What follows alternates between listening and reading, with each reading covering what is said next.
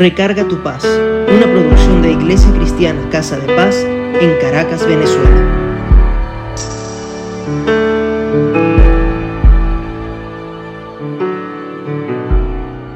Me encanta un cuento que nos decía mi papá sobre un hombre que estaba en la selva y tuvo que salvar a una india que por cierto era la hija de un cacique.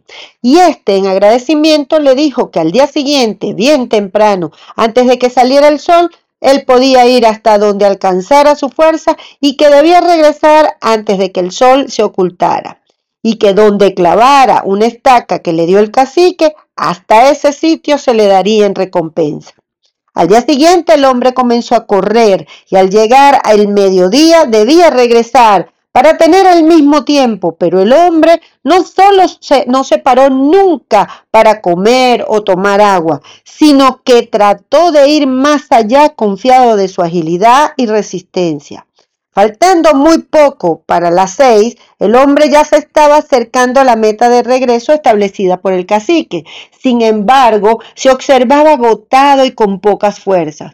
Cuando al fin llegó, cayó en el suelo sin fuerzas y lamentablemente murió. Entonces el cacique dijo, fíjense, tenía tanto deseo de tierra y lo único que necesitaba era un pedazo de dos por dos. Hoy en Recarga tu Paz hablaremos de cómo podemos dejar nuestras cargas económicas a Dios y Él nos abre los cielos en su perfecta voluntad. En el cuento anterior vemos cómo una gran oportunidad se convirtió en una tragedia. Y es que lo que podemos llamar avaricia, mal uso del tiempo, poca resistencia, sobrevalorarse, en fin, cualquiera de los calificativos puede ajustarse a su actitud. Y yo te pregunto, ¿qué hubieras hecho tú?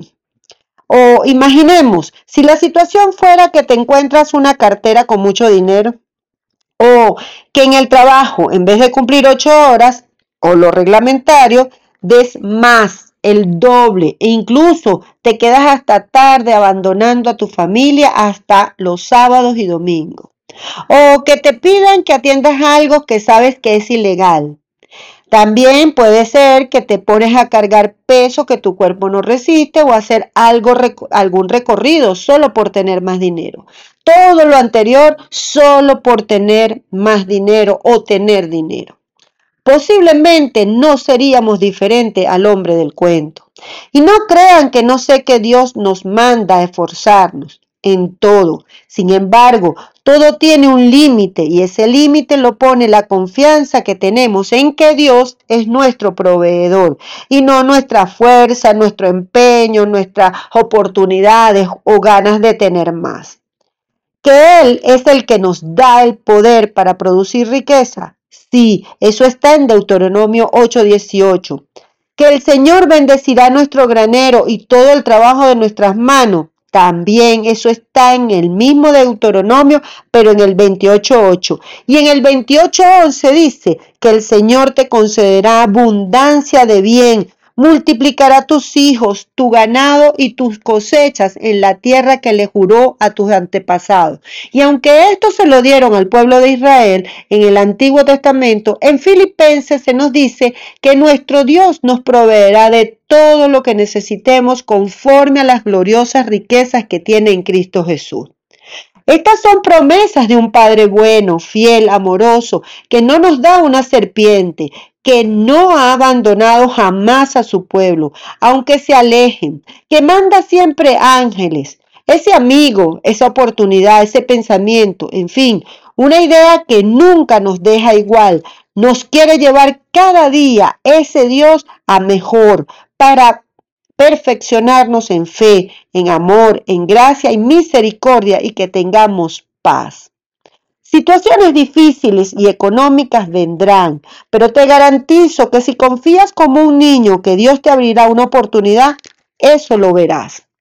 Muchas de las angustias que hoy puedes tener Quizás tienen su origen en la situación económica y hay gente que no le pide a Dios por ese tipo de angustia, porque cree que Dios está muy ocupado y que Él está ocupado en temas de salud, en algo sobre la familia con relación a drogas, separación, entre otros. Sin embargo, ese punto, me refiero a la economía, no tener dinero para lo que sea, muy grande o muy pequeño, eso también importa.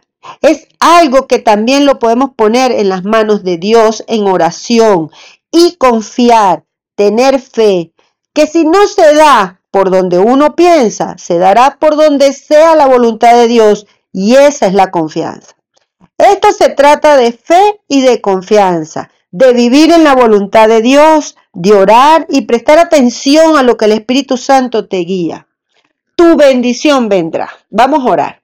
Padre, en el nombre de Jesucristo, en el poder del acuerdo, estamos delante de tu altar para ponerte nuestra situación económica, cualquiera que sea, pequeña, grande, la que sea. Señor, te la ponemos en tus manos. Tú conoces nuestras necesidades, tú sabes cuáles son las oportunidades que tenemos según lo que sentimos en nuestro corazón y vemos en la realidad. Pero sabemos, Señor, que es en tu voluntad perfecta como vamos a avanzar.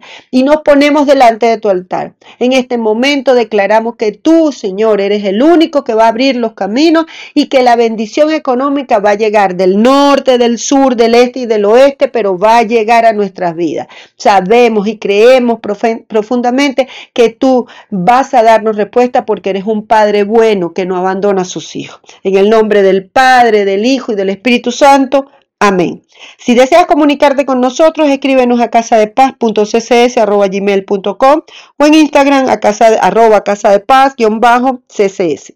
Nos encontramos la próxima vez y besitos.